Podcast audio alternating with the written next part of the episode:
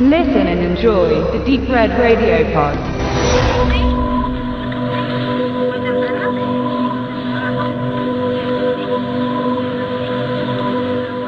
Papá lo hizo por nosotros.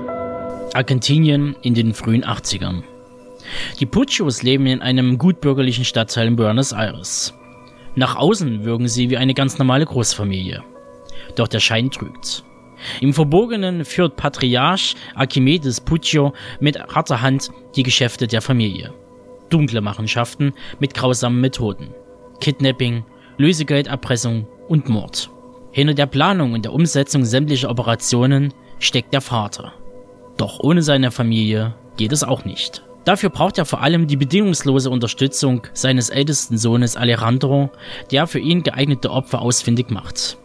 Als Star-Spieler der Rugby-Nationalmannschaft ist dieser durch seine Berühmtheit über jeden Verdacht erhaben und somit das ideale Werkzeug. Als Alejandro jedoch das makabere Familienbusiness in Frage stellt, droht die Fassade zu bröckeln. Das vorhin eingeleitete Zitat stammt von Silvia Puccio, der älteren Tochter. Dieses gab sie einem Nachrichtensender in den 80ern zu Protokoll und bedeutet sinngemäß, Papa hat das alles nur für uns getan. Was eingehend nach Sopranos, Goodfellas und Corleone klingt, entpuppt sich bei der Sichtung von El Clan nicht als Fiktion, sondern erschreckenderweise als Tatsache. Die Geschichte des Puccio-Clans ist nur ein Kapitel aus den finsteren Jahren nach dem Sturz von Argentiniens letzter Militärdiktatur.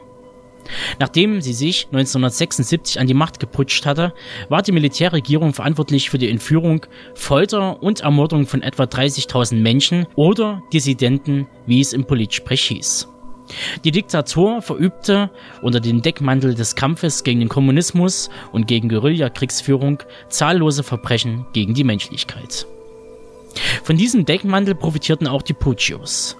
Archimedes Puccio als Leiter des militärischen Nachrichtendienstes hatte vor der Diktatur und während des Umsturzes ein Amt inne, das ihm Autorität und freie Hand ließ und ihm zudem Schutz und Immunität verlieh. Erst mit dem Putsch des Volkes und dem Einzug eines demokratisch gewählten Präsidenten im Jahr 83 fiel die schützende Hand des Kommandanten weg. Aber erst Archimedes Geltungsbedürfnis und Gier nach Anerkennung brachte ihn letzten Endes zu Fall. Soweit die Fakten. El-Clan reiht sich in die neue Zunft des Mafia-Films ein, wie auch schon Sicario und Gomorra zuvor. Denn hier geht es nicht um Glorifizierung wie bei Coppolas Paten, sondern um die grausame Realität. Dabei spielt Guillermo Francella, einigen bekannt aus Campanielas in ihren Augen von 2009, den Patriarch so eindringlich, kalt und berechnend, dass man in keiner Minute einen Zweifel an der Figur hegt. Dies trifft darüber hinaus aber auch auf jedes andere Mitglied im Cast zu. Archimedes Charakter zwischen treusorgenden Familienvater und Gewaltverbrecher ist schwer zu ertragen. Ebenso schwer wie die Tatsache, dass die Familie in weiten Teilen sowohl direkt als indirekt am einträglichen Geschäft mit Erpressung und Totschlag beteiligt war. Denn alle haben davon gewusst. Besonders auffällig war am Ende der Familiengeschichte die Verdrängung der Wirklichkeit und die moralische Gewichtung nach zweierlei Maß. Schließlich passierte ja alles zum Guten der Familie. Der Vergleich mit der Person Adolf Eichmann, der als Buchhalter des Todes, Eichmann war vornehmlich für die bürokratische Abwicklung des Holocaust verantwortlich, kommen einem in den Sinn, wenn man den Vater Puccio agieren sieht.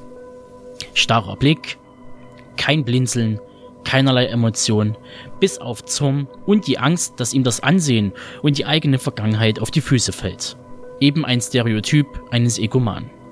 Regisseur Pablo Trapero meinte in einem Interview, dass es im Grunde genommen egal ist, ob die Geschichte sich in den 80er Jahren oder in Argentinien abspielte. Der Familienkonflikt steht über allem und ist so universell, dass es sich frei von Zeit und Ort abspielt. Auch hier und jetzt. Am besten bringt es eine Szene am Ende des Films auf den Punkt. Darin versucht der Vater den ältesten Sohn zur Handgreiflichkeit zu provozieren, damit die Wunden als Misshandlung durch Strafbeamte vor Gericht ausgelegt werden können. Die Provokation gipfelt dabei mit den Worten, dass der Sohn, also Alejandro, nichts wäre ohne dem Zutun seines Vaters. Sei es in beruflicher Form, geschweige denn als gefeierter Star der Sportwelt. Das Leben wurde vom Vater bis ins Kleinste durchgeplant. ähnlich der Verbrechen, die er begangen. Nun denn, komme ich zu meinem abschließenden Fazit. El Clan ist erschreckend brillant. Die Inszenierung ist wundervoll geraten und zeigt einen weiteren Blick auf eine Zeit, die viele vergessen haben und einige gerne würden. Dabei hält der Film weitestgehend Distanz zum Publikum. Zumindest kann ich das für mich behaupten. Und das liegt zum einen an der Thematik, meine nicht vorhandenen Kenntnisse der argentinischen Geschichte und zu guter Letzt an der fehlenden Sympathie für die Figuren. Nach 108 Minuten ist der familiäre Albtraum vorbei und man wünschte sich, alle hätten ihre gerechte Strafe bekommen. Doch meist sieht die Realität anders aus. Von mir gibt es deshalb eine ganz klare Empfehlung für all diejenigen unter euch, die den gelungenen Spagat zwischen Genre und Independent-Film bevorzugen und sich nicht nur an den popkulturellen Referenzen der großen Mafia eben dies und jenseits der Leinwand ergötzen.